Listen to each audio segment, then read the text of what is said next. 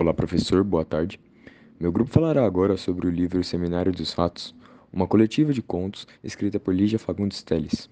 E meu grupo é composto pela Anne Louise Dias, Isabela Fernandes, eu, Thor Frois e Vinícius Fulas. Falando um pouquinho sobre a biografia do autor, quem escreveu o Seminário dos Ratos foi a Lígia Fagundes Teles. Ela nasceu em São Paulo no dia 19 de abril de 1923. Ela foi uma das mais importantes escritoras do século XX e do modernismo brasileiro. Ela acreditava que os seus primeiros livros eram muito prematuros, então ela demorou a aceitar que já tinha uma certa maturidade literária para poder escrever. Ela era considerada uma dama da literatura. Ela também foi presidenta da Cinemacoteca Brasileira até a sua aposentadoria e também ocupou uma cadeira número 16 na Academia Brasileira de Letras. Falando um pouquinho sobre os livros que ela já escreveu, os mais importantes a gente colocou no slide, como Ciranda de Pedra, Antes do Baile Verde, As Meninas, As Horas Nuas e também O Seminário dos Ratos. E o seu estilo literário consiste muito em uma prosa intimista, conflito existencial, contextualização sociopolítica falando um pouco sobre a escola literária e a forma de escrita de Lígia, Lígia faz parte da chamada geração de 45, juntamente com Clarice Lispector, Guimarães Rosa, entre outros. A geração conhecida como pós-modernista tinha como principais características o retorno ao passado, o realismo fantástico e sua forma poética, além de uma linguagem objetiva. Lígia levava essas características extremamente a sério, tanto que não deixou de explorar os temas sociais e abordar a realidade brasileira com ênfase no livro. Esses temas, porém, passaram a ser descritos fugindo da linguagem coloquial, percorrendo pela temática psicológica, podendo até interpretar às vezes como teores oníricos e trazendo de volta a rima e a métrica da poesia. Então, o primeiro conto que a gente vai falar vai ser o WM, que teremos três personagens principais e o doutor, teremos Web, Vlado e Wanda. Uh, Vlado e Wanda, eles são irmãos. A Wanda é a mais velha, o Vlado, ele é o caçula. A mãe, ela não dá muita atenção aos dois, ela é uma atriz famosa. E eles meio que precisam se virar sozinhos. O Vlado teve dificuldade na alfabetização, e a Wanda que estava ajudando ele, já que a mãe não era muito presente. E ele estava com muita dificuldade de escrever a letra W. Então, a Wanda falou que o W era só o M de ponta cabeça, fazendo uma estrela. E ela começa a escrever W, M em tudo. E primeiro em objetos, né? Ele, ela começa em, na mesa de madeira, no caderno, e tem uma parte da história que é, ela marca uma pessoa. E o Vlad, ele fica assustado, mas ele encobre a irmã. Porque a mãe é distante, o pai, é, não sabemos onde está o pai. E então ele precisa ter a, a Wanda porque é a única pessoa que ele tem. Então ele encobre, mas em um momento da história o, ele vai até a mãe e fala que a Wanda enlouqueceu. Só que a mãe olha para ele e fala: Bom, ela morreu há tanto tempo, por que você continua falando dele? Então, nesse momento a gente fica: Não, calma. Quem enlouqueceu? A Wanda? O Vlado? A... Qual dos dois foram. Perdeu a cabeça? A mãe perdeu a cabeça? Que... Então, o grau de confiabilidade no personagem ele vai variar muito, o que é muito comum da história, principalmente quando tem só um foco narrativo, né, em primeira pessoa, só uma versão, só o Vlado vai contar. Então, vai ser muito questionável, vai ser uma verdade pessoal, subjetiva, que é típico do período vai ter. A história vai ser carregada de incerteza, de hesitação, não só no título, essa dupla, essa oposição né, de W e M vai ser presente durante a história, também vamos perceber isso. Vai ter, por exemplo, a chuva mansa e o céu de aço. Então, a chuva mansa seria representando o feminino e o céu de aço o masculino. Também atribuindo características humanas a objetos ou fenômenos.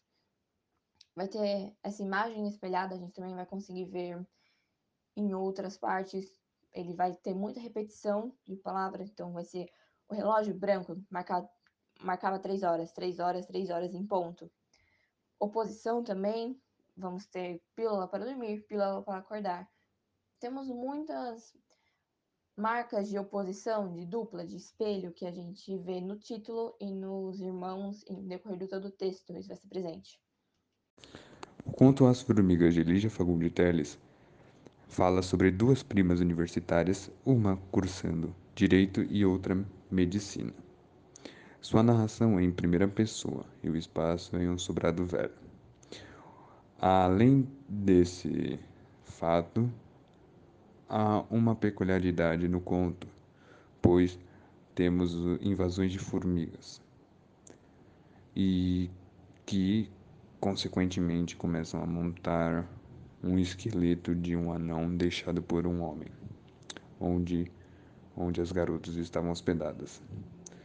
O mais engraçado desse conto é que ela faz uma brincadeira com os opostos, como a realidade a morte, o medo e a curiosidade. E outra coisa que percebemos nesse conto é que ele não possui um final. Então você pode acabar tendo várias interpretações do conto. Falando agora sobre o conto Seminário dos Ratos, o último, mas não menos importante, eu quero primeiramente explicar o que é uma epígrafe. Epígrafe é uma espécie de preparação de terreno do texto, um resumo, um spoiler. E quero que vocês prestem bastante atenção nela para entender ainda mais sobre o conto. E no final, eu volto para fazer uma pergunta, para ver se vocês entenderam. Sendo assim, a epígrafe do conto Seminário dos Ratos é: Que século, meu Deus! exclamaram os ratos e começaram a roer o edifício, de Carlos Drummond de Andrade. Agora, indo para o resumo e as críticas, tudo se passa numa suposta cidade fictícia, em que se encontra a repartição pública Ratesp, construída em prol da infestação de ratos na cidade. O conto relata o sétimo seminário dos ratos, um problema que está na cidade há sete anos e não vem sendo resolvido.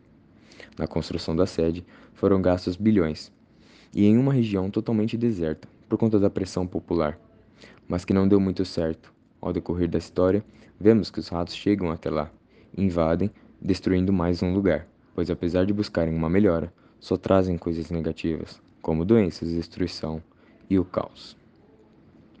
O conto indiretamente faz várias críticas, e vou citar algumas. Sétimo Seminário dos Ratos e Personagens que critica a competência de uma repartição pública, em que não soluciona um problema grave da cidade há sete anos. E os personagens, sem contar os ratos e o cozinheiro, todos são cargos políticos. Ocorre numa cidade fictícia. Ela é fictícia, mas não tanto. O sufixo SP, de Ratesp, nos dá a entender que ela está falando da cidade natal dela, que é São Paulo. Ratesp é localizada num casarão, no meio do nada, isso faz nos relacionar com a construção da nossa, da nossa sede do governo federal brasileiro, que foi movida do Rio de Janeiro para Brasília, e que na época, no meio do nada, pelo mesmo motivo da concentração de população. Os ratos em busca da melhora, porém, sem a busca dela, e ainda provocam consequências negativas. Essa crítica fala por si só. A busca da população por um motivo e causando e provocando consequências negativas. Lembrando que o livro foi publicado nos anos 70, durante a ditadura militar. Então a narrativa também faz referência aos movimentos culturais do período, que foram censurados pelos militares. E a última coisa sobre esse conto é uma relação que fiz dele com o livro Revolução dos Bichos, de George Orwell, em que ambos os animais acabam retirando os humanos de seus postos, de sua região, em meio a um caos, todos procurando um bem maior. Sendo assim, queria fazer algumas perguntas a vocês e para você também, professor. Na opinião de vocês, é um seminário sobre os ratos ou um seminário organizado e apresentado pelos ratos? A segunda pergunta é voltando à epígrafe que expliquei lá no começo. A epígrafe é: Que século, meu Deus! exclamaram os ratos e começaram a roer o edifício. Lendo isso e entendendo resumidamente o contexto da história, qual vocês acham que é o desenrolar dela? O conto que eu vou falar chama A Consulta e os personagens principais são o Dr. Ramazian, Maximiliano e o Sr. Gutierrez. É narrado em terceira pessoa e o espaço, o local onde é narrada essa história, é num consultório de um hospital psiquiátrico. Então aqui eu deixo características desse conto, escrito Por que Max finge ser o médico? Foi certo do doutor deixar um paciente no controle da sua sala? Mentira e despreparo profissional, porque o doutor, ao se ausentar, deixa Max no comando para atender os telefonemas que ele pudesse hipoteticamente receber enquanto não estivesse lá. Mas acontece que chega adiantado o senhor Gutierrez, que é um paciente desse doutor. E Max finge ser o doutor e atende ele, escuta todas as suas angústias. Dito isso, ele vai falar sobre um paciente hipotético, como exemplo, que tinha um problema com carros. E no final, ele acaba ordenando que o senhor Gutierrez, né, que era um paciente, se matasse. E quando o doutor retorna ao seu consultório, ele finge que nada aconteceu, como se nada tivesse acontecido e ele não tivesse atendido esse senhor Gutierrez. O que transparece a angústia de Max ao falar com outro paciente. Ele ainda não estava pronto para isso e ele não era profissional da área para isso também. E aqui embaixo tem uma frase desse conto que diz: Se curar de um veneno é recorrer ao próprio veneno, que está relacionado ao exemplo que ele vai dar de um outro paciente com questão a carros para esse senhor Gutierrez. Então, como conclusão do seminário, podemos perceber que a Lídia e o movimento traz aspectos mais introspectivos com críticas sociais através da fantasia. Outra coisa que traz através da fantasia são os dilemas familiares, dilemas da cidade, já que os personagens são de grandes cidades, traz essas sensações psicológicas fantásticas, típicas do movimento. Com isso, a gente consegue perceber por que a Lídia é uma das principais autoras nacionais, a sua importância. Ela traz uma crítica carregada em, nas entrelinhas, pelo fantástico. Se você não tem uma leitura atenta, você não consegue perceber totalmente a crítica que ela traz. E, como curiosidade, trouxemos duas coisas. A primeira é que Lídia e Saramago, eles eram amigos, muito amigos. Saramago é um autor português. Seu livro mais famoso aqui no Brasil, acredito ser Ensaio sobre a Cegueira. Em Portugal, possivelmente Memorial do Convento, já que conta bastante a história de Portugal. Mas eles eram amigos, só que eles não se lembram como se conheceram. Mas Saramago disse em uma entrevista que se conhecem desde sempre. Então é bonitinho ver. Saramago é um dos meus autores favoritos, se não o meu favorito. E eles eram amigos, eram muito amigos, tanto é que eles também eram amigos da Clarice Lispector, também outra grande autora brasileira.